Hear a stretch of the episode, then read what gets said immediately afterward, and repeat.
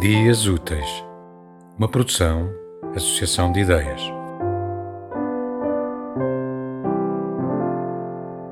Bom dia, vou ler um poema intitulado Poema dos Elementos. O tempo tudo transforma, essa é a lei que nos cabe em sorte. Mas te sentares à sombra do velho carvalho e fechares os olhos, se ouvires o vento, compreenderás que nada morre, nada desaparece apenas deixa de ser em nós para passar a outras camadas de mistério.